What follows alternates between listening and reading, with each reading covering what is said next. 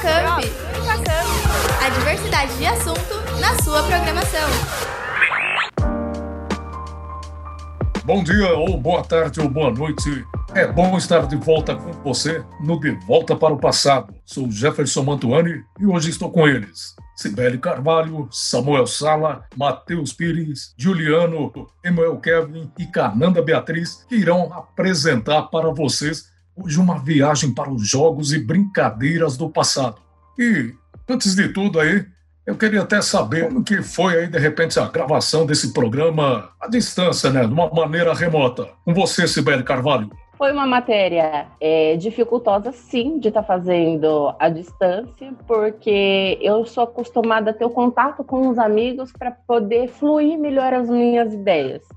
E às vezes eu conversar com você, principalmente quando desliga a câmera do celular, gente, eu me perco. Foi um desafio, eu aprendi coisas novas com isso e eu estou disposta, sim, a encarar essa nova tecnologia. Então, se for preciso começar tudo de novo, eu espero que não seja, mas eu estou mais preparada do que nunca. Está sendo um tempo que a gente foi obrigado a aprender a se virar com o que a gente tem. A gente não pode olhar a pandemia como algo positivo, mas se tem uma das coisas positivas que aconteceu foi isso. E a ideia era fazer rádio também, né? Não o podcast. E a gente acabou tendo que fazer o podcast se virando desse jeito. Eu acho que foi bem mais difícil para combinar assim as ideias e, e, pela dificuldade do áudio que fica um pouco pior. Mas é bom porque muita gente já grava assim, principalmente se você quer entrevistar alguém que está em outro país, em outro estado. Então você faz a distância mesmo, já é um recurso que é usado. Então é bom a gente aprender e praticar.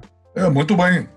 Depois do comentário aí do pessoal como que está sendo essa situação, uma situação até meio nova. Vamos aí aos os assuntos de hoje começando aí para a Cibele, um assunto interessante aí que com certeza marcou a sua infância, né, Cibele? É isso mesmo, Jefferson. Que antes para mim era só um entretenimento, brincadeiras. Hoje, eu, em fase adulta, consigo relevar como que o meio publicitário é fantástico. Gente, imagina só, você vai comprar um salgadinho, você abre a embalagem no interesse de não se apreciar, não deliciar com aquele salgadinho, e sim você fazer coleções do taso que vinham lá dentro.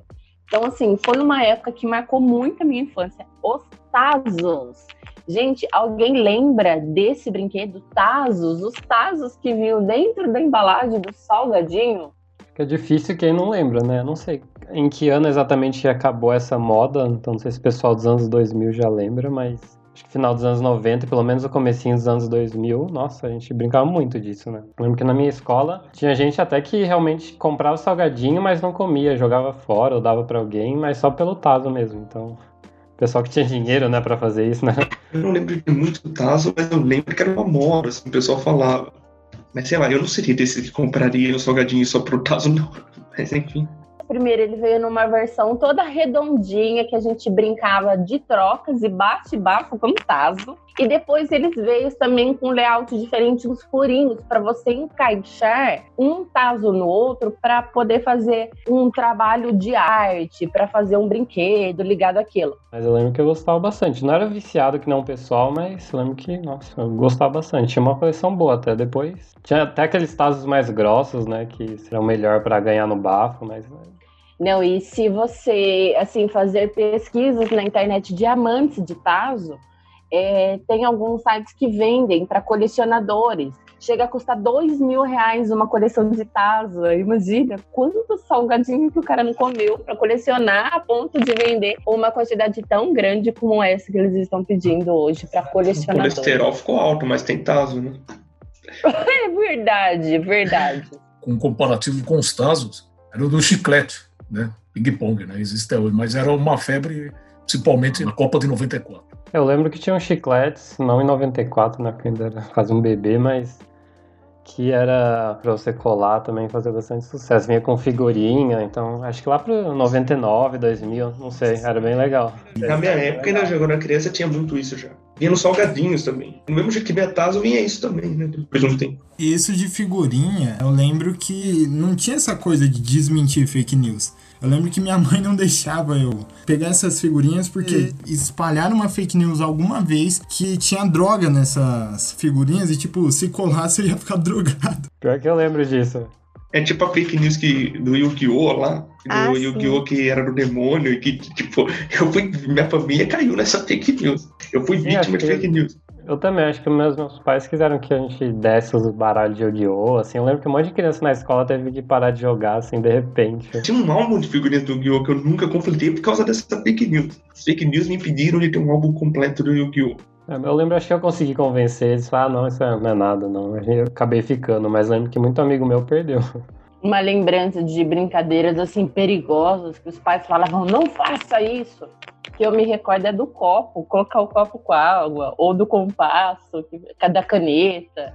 Minha Eu adorava. série tinha Chamava todo mundo pra brincar da brincadeira do compasso na escola. Aí todo mundo falava, ai, caramba, sai daqui, não vou brincar com isso não. Te causou muito medo, cara, nessa época? Assim, eu tinha um pouco de medo, sim, mas ah, depois eu comecei a parar de acreditar nisso. E aí eu ficava brincando assim só pra assustar os outros, porque tinha muita gente que tinha medo, né? Eu lembro que eu não curtia também, não. Eu lembro que tinha um pessoal que gostava dessas brincadeiras, gostava de ir no cemitério à noite. Eu nunca fui muito, não. É, muito bem, pessoal. Agora eu pergunto aí para o Samuel, de repente aí ficou marcante para ti, a melhor época aí da sua vida, né? A época da infância. Olha, foram várias coisas. Eu lembro que jogava muito futebol, assim, era quase o tempo todo. Eu brincava na rua de polícia e ladrão. Mas outro que a gente brincava muito também era de videogame e Game Boy, assim. Eu lembro que eu tinha um Game Boy do Pokémon. Tinha várias fitas, zerei todas, assim. Ficava o dia inteiro jogando aquilo. Ou videogame também. Eu gostava muito de jogo de futebol, tipo In Eleven, nossa. Reunia os amigos, a gente fazia campeonato, assim. Ficava a tarde inteira jogando. O Game Boy eu tive também. Eu jogava também bastante Pokémon, eu lembro disso. Eu acho que foi o primeiro jogo da, da minha vida que eu zerei. Foi um jogo do Pokémon, do Game Boy. E aí eu entrei no mundo dos videogames, comecei a, a comprar várias fitas, outros jogos. Depois, mais pra frente, veio o Nintendo DS. Aí eu joguei Pokémon também. Eu lembro mais desses, assim, consoles portáteis. Que o meu favorito era o Pokémon, eu jogava vários. Era bem legal. Eu tenho até hoje. Game Boy eu não tive muito. Eu acho que eu tive um Game Boy agora que eu tô lembrando. Não lembrei disso por anos. Mas eu jogava mais Mario. Não tão Pokémon. Mario. Alguém Mario no Game Boy. Mas eu fui mais de videogame, assim, de console. Mas eu tive até o PlayStation 2. Eu lembro que, nossa. E desde o PlayStation 1, o Samuel falou de Ninja Eleven, assim.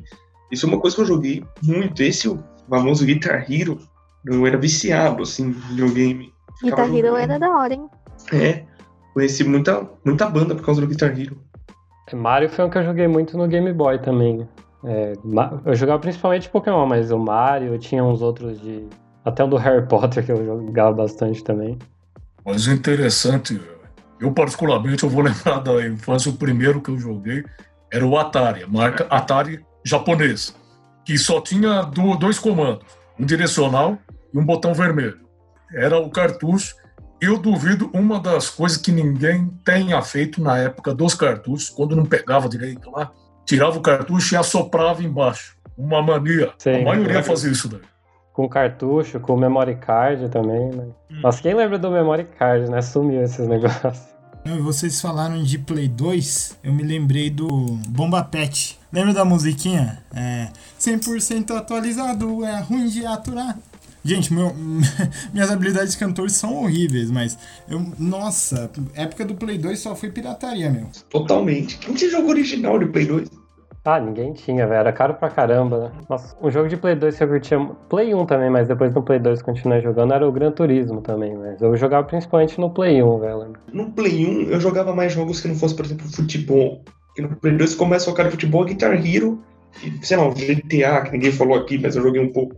Sabe? Ah, joguei muito também GTA. Mas no Play 1 eu jogava mais uns jogos assim. Eu lembro que tinha jogos legais, Scooby-Doo no Play 1. Tinha um jogo, na época, mesma época, paralelo aí, o Samuel falou do Gran Turismo. Vocês lembram do Need for Speed que tinha uma opção de colocar, por exemplo, o camarada bate algum local, a polícia sai correndo atrás, te perseguindo. Tinha uma dessas opções, não sei se vocês lembram disso, e no Need for Speed tinha. Olha, eu não lembro muito bem. Eu lembro que joguei Need for Speed assim um tempo, os primeiros, mas agora não lembro muito bem o que acontecia, não. Só lembro das corridas, assim, dos rachas. Não sei se vocês citaram, mas teve o Counter-Strike, né? É, Que foi outra coisa que, tipo, gerou muita polêmica com essa coisa de ser um jogo perigoso. Nossa, tempo de Lan House era complicado. Na época que eu Ah, era não. criança, às vezes talvez até um pouco antes, eu acho que talvez eu comecei a notar isso mais atrasado, mas era. Tinha corujão em Lan House, assim, era que nem todo mundo às vezes conseguia ter um computador bom. Nossa, mas foi uma febre contra a gente joga até hoje. O meu É. esposo, ele reprovou um ano na escola por conta de videogame. Ele não tinha videogame na casa dele. Aí ele É. trabalhava como feirante. Ele juntava todas as moedas que ele tinha, ele batia o pé da escola para ir numa casa de jogos. Ele passava o tempo todo, igual ele estudava da 1 a 5, ele ficava da 1 a 5 jogando jogos. Ele Ah, muito duvido. por causa desse vício, você acredita? Eu acredito, deve ter mais gente no Brasil que reprovou por causa de Counter-Strike jogos aí. Eu não duvido não, porque vicia pra caramba. Ainda mais esse que jogo online, eu vou falar que vicia mais ainda.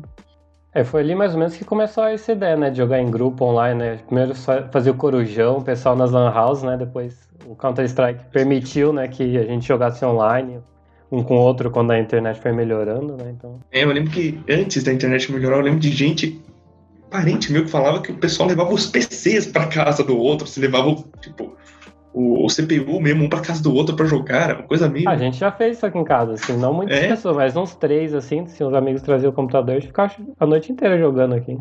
Vixe, mano, e aqueles computador branco aqui no... Colocar aqui no ombro, aqueles computadorzão assim, mano. Tinha que pegar uma picapezinha pra trazer tudo, porque...